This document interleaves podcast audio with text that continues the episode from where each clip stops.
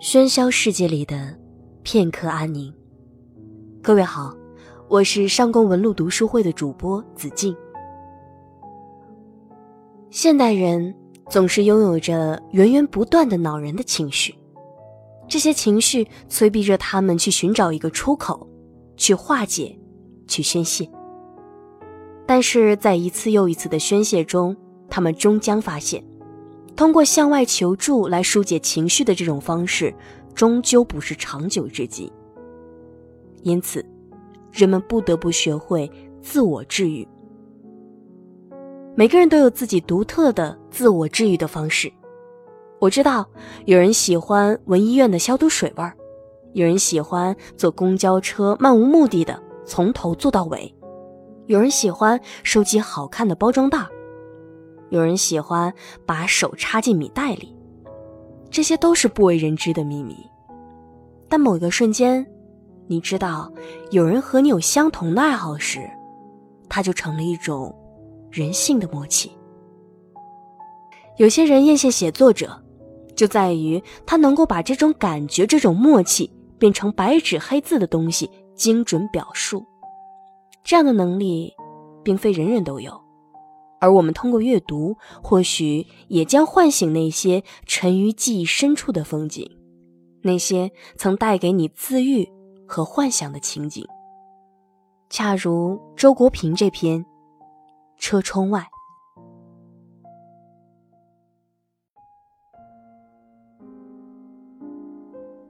小时候喜欢乘车，尤其是火车，占据一个靠窗的位置，扒在窗户旁。看窗外的风景，这爱好至今未变。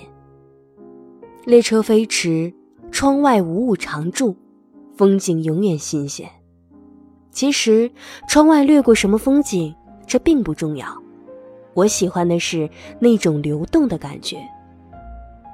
景物是流动的，思绪也是流动的，两者融为一片，仿佛置身于流畅的梦境。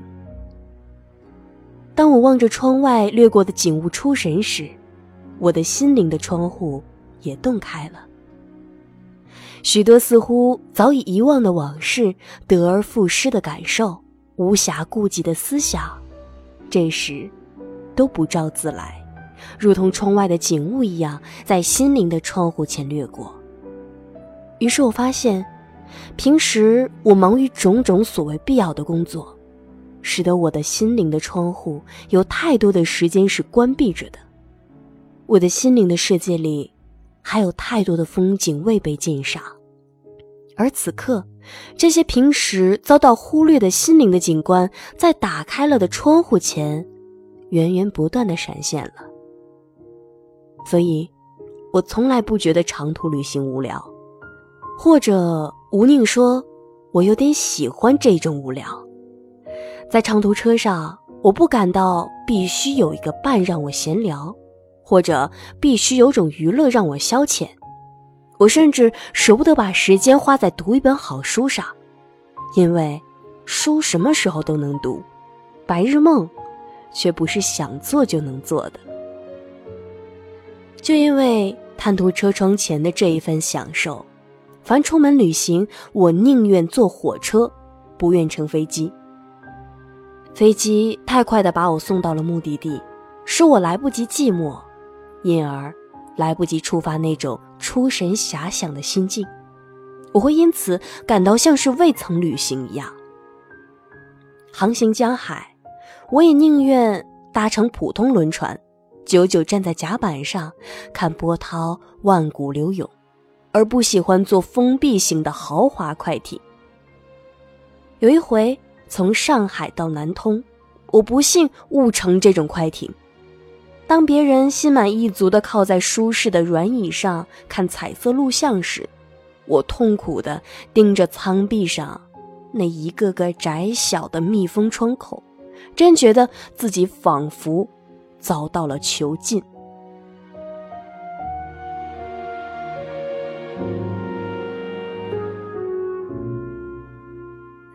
我记得我小时候出门坐车，即便迎着风睁不开眼睛，也常常要把车窗摇到最下，看来来往往的车辆和人群，就像周国平先生写的那般，去看流动的风景，只为那一刹那的浪漫而记到永恒。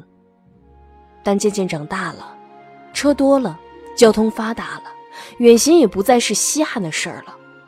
每天拖着疲惫的身躯奔波于家庭和事业，每每搭车恨不得把自己丢进座椅里，车窗要紧闭，连眼睛都忍不住闭上了。就算有点闲心，手机也吸引了大半注意力。我们究竟有多久没有看过这个世界了？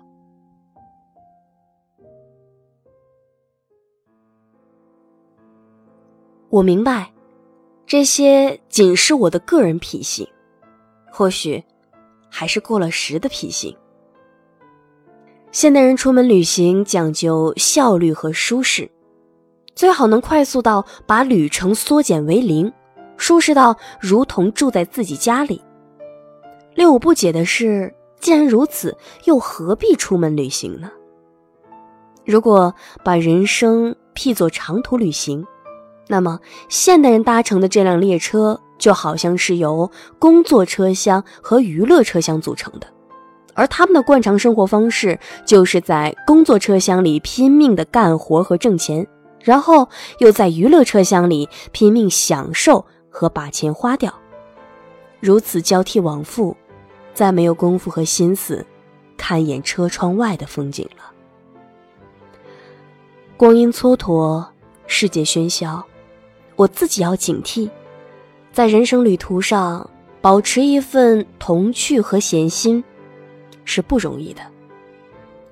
如果哪一天，我只是埋头于人生中的种种事物，不再有兴致扒在车窗旁看沿途的风光，倾听内心的音乐，那时候，我就真正老了，俗了。那样便辜负了人生。这一趟美好的旅行，